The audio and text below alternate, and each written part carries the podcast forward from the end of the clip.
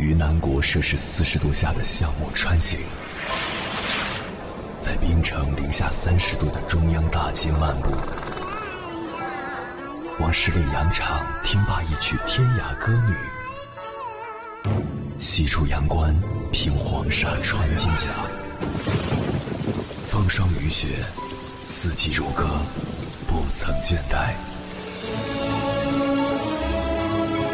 我翻越高山，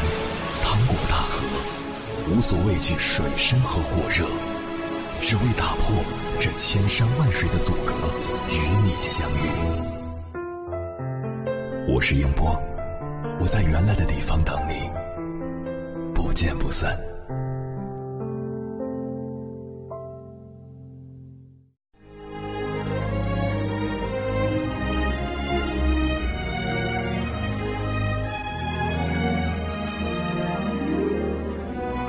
欢迎回来，我是迎波。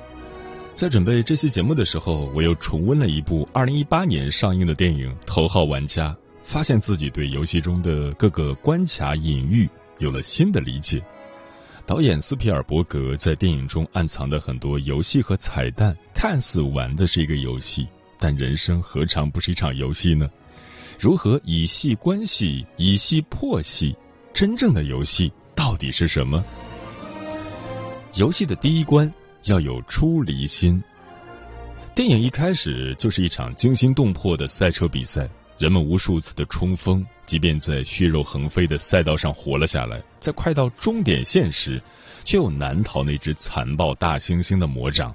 这一切似乎无解，直到主人公韦德在档案馆里听到那句话：“往后退，要往后退。”这个游戏冲关的第一个秘诀就是以退为进。当所有人都往前冲的时候，他找到一个很隐秘的路口，以全速后退，退到了真正的关口。如果还是一直往前跑，就是再快，最后也是死路一条。老子说自己的道主要源自三件宝贝：一曰慈，二曰俭，三曰不敢为天下先。在人生的游戏当中，我们要做的第一步就是让自己抽身出来，改变惯性，当机立断，学会以退为进。头号玩家中的赛车场景特别像现实社会的股市，股市里所有人都往前冲的时候，最后也往往是血肉横飞。会买的是徒弟，会卖的才是师傅。我们只有从游戏中抽离出来。才能发现那条隐秘的通道，在别人都往前冲的时候，全速后退，才能全身而退，并得到晋级，拿到金钥匙。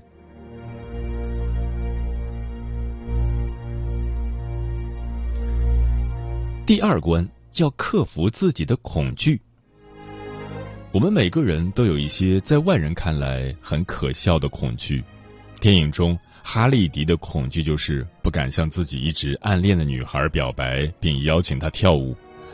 在游戏中，当他最终鼓起勇气向女孩发出邀请后，女孩跟他说：“我等了很久了。”人要学会突破自己的恐惧。丹麦作家克尔凯孤尔认为，一个人的人生道路诸阶段，从初级到高级，分为感性阶段、道德阶段、宗教阶段。这三个阶梯进阶的机制是克服恐惧，同时让我们上不了台阶的也是恐惧。关于克服恐惧，还有一部电影讲的很好，《三傻大闹宝莱坞》。电影里面有一个特别猥琐的人，天天考试都要烧香，整天无数次拜神。遇到问题时，首先想到的是这事儿会不会搞砸。到最后毕业考试的时候。考了倒数第一名，找不到工作，所以就跳楼。虽然把腿摔折了，但没有摔死。他突然发现自己没有什么好怕的，就像王阳明所说的那样：“面死而生。”所谓“面死而生”，就是极度恐惧之后，发现恐惧并不是如自己所想的那么值得恐惧的。电影中只有腿摔断后。他才真正的站立起来了。巴菲特说：“要反恐反贪，第一个就是反恐惧，内心一直想要得到的东西，因为自己太过于想得到，所以产生想得到却又怕失去的恐惧。绿洲游戏的作者哈利迪就是这样，他很想向他暗恋的女生表白，但一直都没有表白。而我们大多数人的习惯性恐惧，还同我们从小受到的恐吓式教育有关。很多人在成长过程中，父母或多或少都采用了恐吓式的手段：你不怎么样就怎么样，考不上学就捡垃圾，不听话警察就来了。再哭就要被老虎吃掉。可以说，我们很多人都是厦大毕业的，以至于我们长大后虽然已经不怕那个当年我们怕的东西了，但是害怕的习惯却留了下来。事有不成，必有所惧。一件事情没有干成，首先我们要问自己在怕什么，而洞悉恐惧的根源，是我们克服恐惧的根本。一旦真正的克服了恐惧，我们就能实现人生游戏的进阶。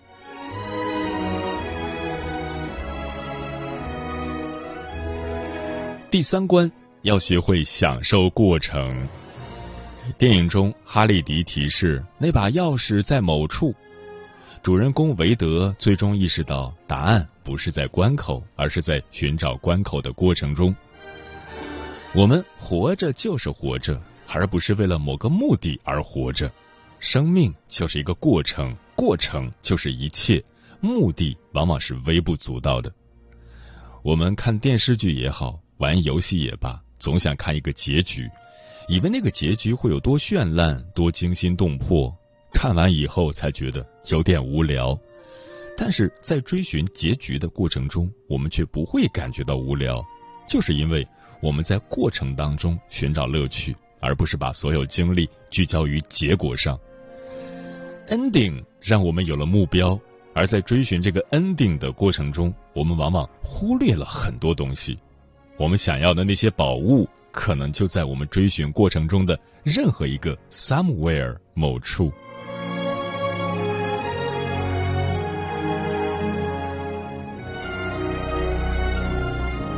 隐秘的第四关：克服贪婪。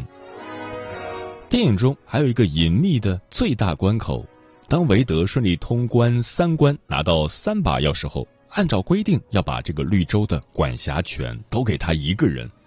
一份合同已经摆在那里等他签字了。韦德看了后没有签，他觉得合同是有问题的，因为合同里是把所有的东西都给他自己。但他觉得自己之所以能闯关成功，拿到三把钥匙，都是得益于他的那些朋友们。其实，这才是最难过的那一关——贪婪。人生如戏，我们都需要觉察力和出离心。在一个所有人都变成游戏玩家的世界里，如果你玩游戏时常常提醒自己：“我是在玩游戏，游戏一关，我就要回到现实社会。”切换一个频道，我到新的场合中要用新的游戏规则去玩，不被之前游戏中的各种规则所绑架。而我们就是活在一个又一个的连环套的游戏中。当你拥有了这种觉察力后，就会产生一种出离心。我随时可以停止这个游戏，因为我知道它就是一个游戏。同时，我不会被游戏所粘连。了解到自己常常被粘连这件事情，就是我们开悟的基础。斯皮尔伯格不愧是伟大的电影艺术家，真的做到了寓教于乐，深者得其深，浅者得其浅。这部电影告诉我们要玩好人生的这场游戏，要有出离心，知进退，断舍离，要突破恐惧。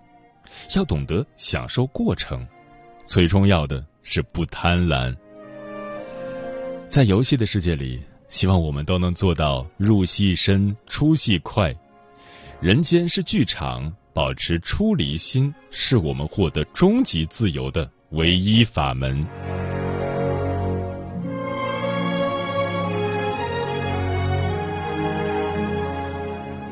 这里是正在直播的中国交通广播心灵夜话栏目《千山万水只为你》，我是迎波。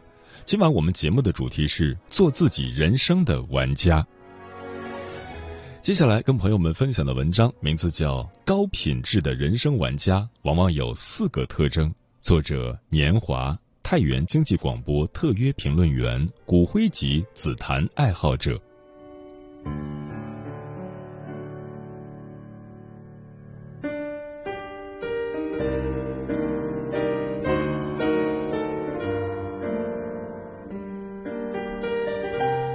什么是高品质玩家？在我看来，他们身上有四个特征：不计成本的投入，小题大做式的浪漫，忽略世俗的肆无忌惮和筋疲力尽的玩世不恭。一、不计成本的投入。不计成本是一种态度，很多人都只是抱着玩玩的心态，所以平凡了一辈子。很多年前，我去徒步。看领队也玩手串，就聊了起来。他说：“你玩紫檀，不知道北京有个玩家吗？叫胡小鹏。”这是我第一次听到“玩家”这个词。后来确实认识了老胡，然后被这个曾经一把火烧掉了自己所有假货以明志的人所感染，被这个上学不多但文章颇有哲理的人所打动。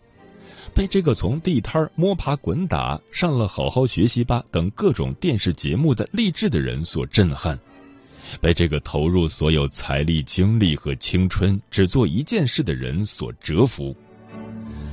人生本身就是一场赌博，雁过留声还是平庸一生是自己的选择。这之后，我所认识的人给了他很多称谓和标签：红木学者。紫檀大亨、成功商人，亦或江湖骗子。江湖纷乱，人心难测。我在某红木论坛上最火的时候，有人造谣说是因为我跟胡小鹏勾结。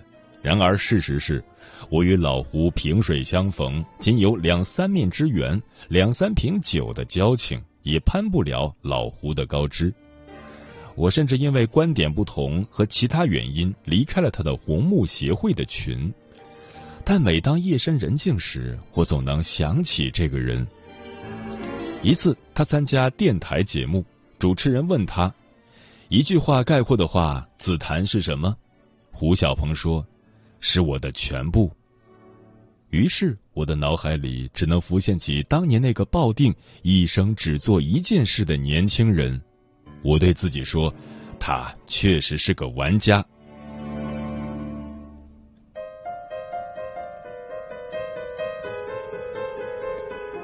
二小题大做式的浪漫，真正的浪漫是理性的极致，大爱无疆。天下之道，论到极致，是百姓的柴米油盐；人生冷暖，论到极致，是男人和女人的一个情字。我所见过的小题大做式浪漫的极致，是一部叫《天道》的电视剧里的男主人公丁元英演绎的。一个本可以在私募基金领域扬名立万、过吹金赚玉生活的人，却埋身于偏远小城，不执着于出人头地，除了一套价值数十万的音响外，一无所有。他之所以是个玩家，从技术层面看，是他的音响。一个音响里装两套高低音单元，四对接线柱双体音接两台后级，再接一台前级，再接音源。音源采用两路输出，几十万的音响推的仅仅是一小对书架箱，霸气十足。换句话说，一辆丰田凯美瑞 G 两百配了一台波音七四七的发动机上高速。才把号牌一遮，想起来都酣畅淋漓，一个爽字。当然，遮号牌是违法的。从内涵层面看，是它的文化属性，它能解读更高层面的文化密码。神即道，道法自然。因为一段特殊的姻缘，他为他的心爱之人准备的礼物，是在一个贫困县里的贫困村开始一场轰轰烈烈的劫富济贫。搅动了整个中国的音响圈，掀起了得救之道的大讨论。将人世间最感性的爱用最理性的极致表达了出来，平平淡淡，生活如是。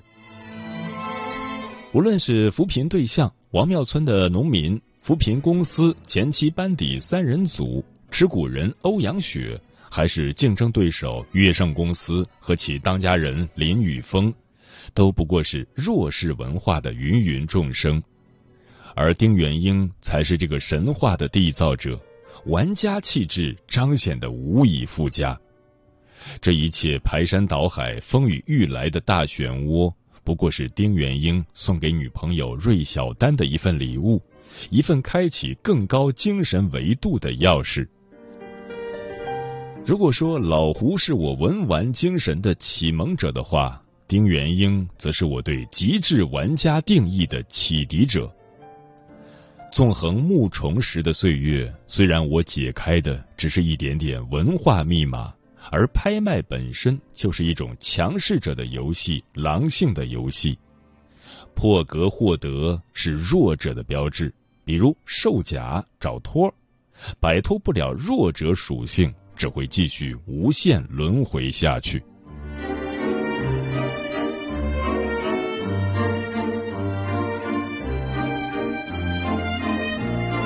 三，忽略世俗的肆无忌惮。如果中国评古代十大最不靠谱皇帝，明武宗正德皇帝朱厚照肯定上榜。据史书记载，他的一生是荒谬的一生，是声色犬马的一生，是亲近奸佞小人的一生，是放荡不羁的一生。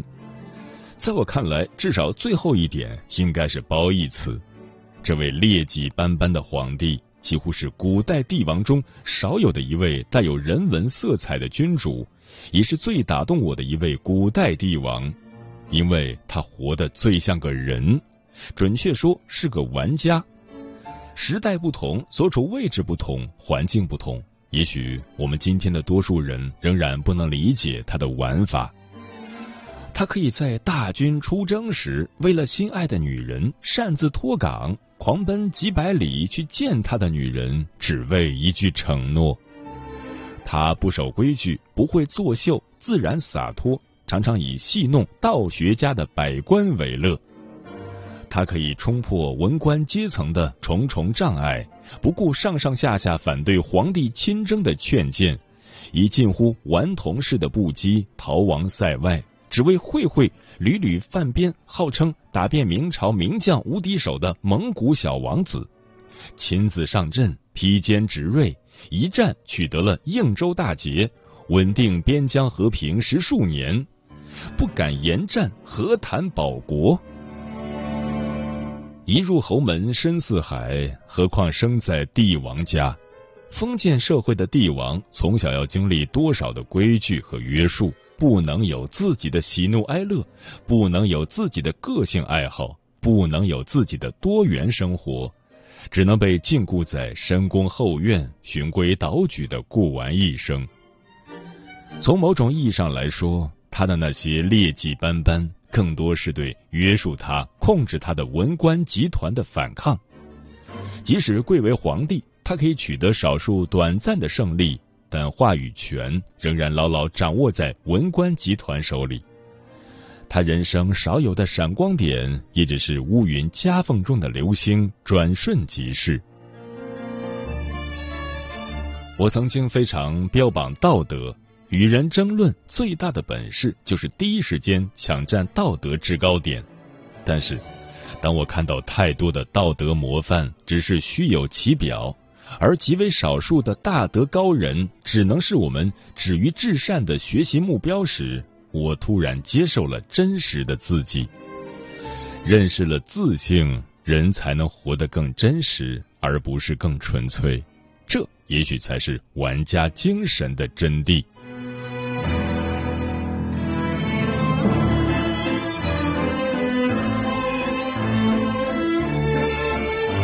四。筋疲力尽的玩世不恭。我的一位好朋友是浙大的高材生，海归创业男，身价千万。而他最困苦的时候，几乎是与我同居的那个时代，合租两室一厅，各睡各屋。当时他谢绝了高校升官之路，贸然闯进了与自己专业和经历都无关的大数据医疗器械团队，经历了无数次融资被拒、被潜规则，主要是金钱上的。最困难的时候，几乎口袋里只剩下一顿饭钱；最惨的时候，连续几个月被人无情的藐视。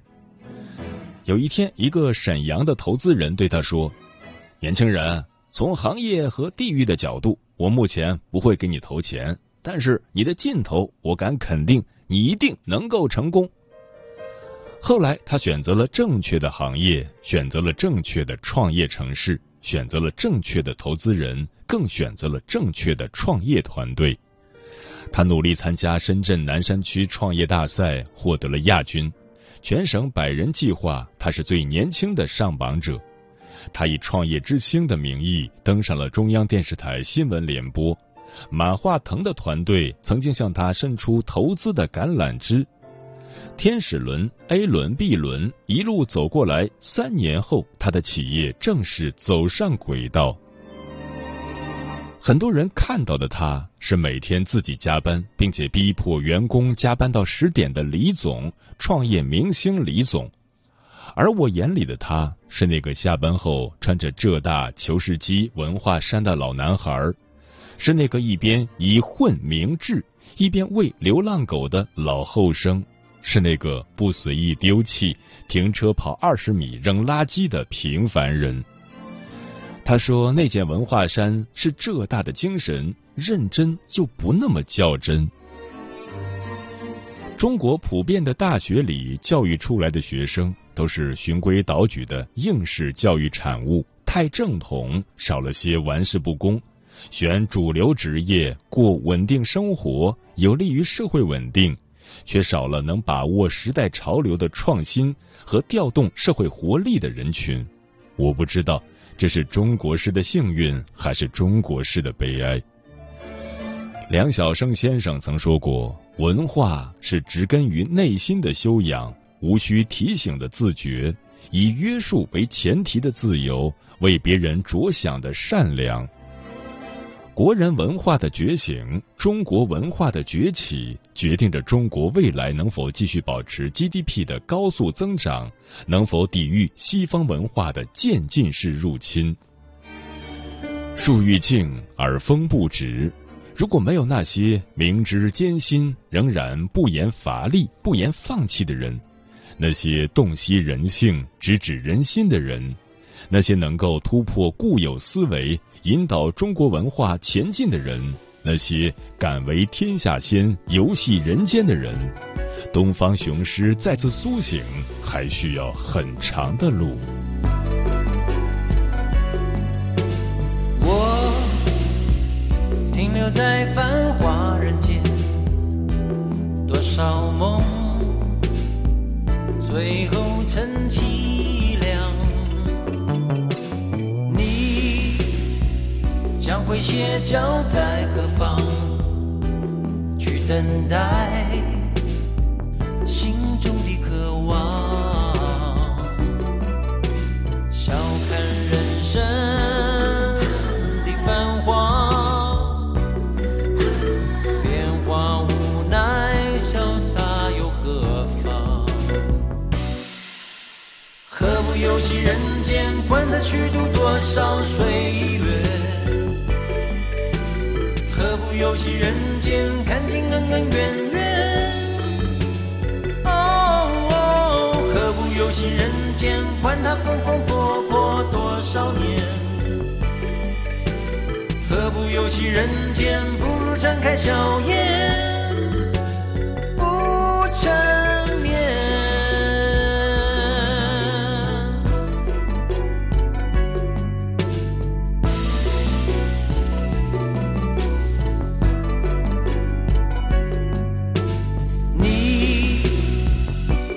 会歇脚在何方？去等待心中的渴望。笑看人生的繁华，变化无奈，潇洒又何妨？何不游戏人间，管他虚度多少岁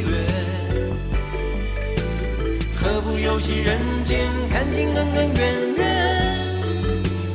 哦，何不游戏人间，管他风风波波多少年。何不游戏人间，不如展开笑颜，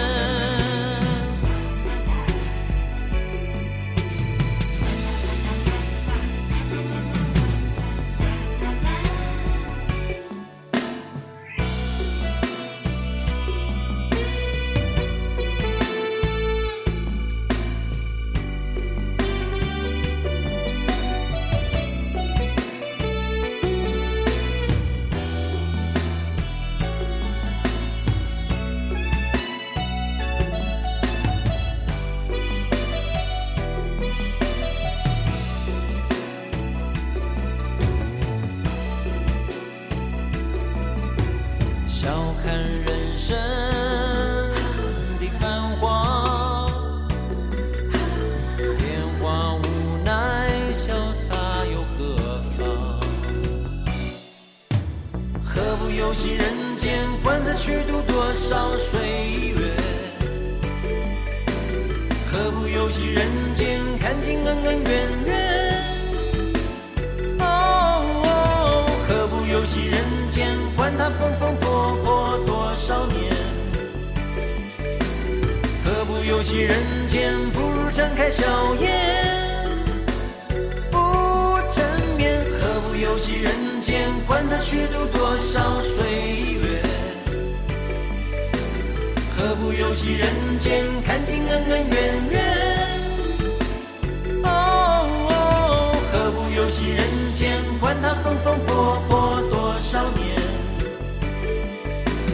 何不游戏人间，不如展开笑颜，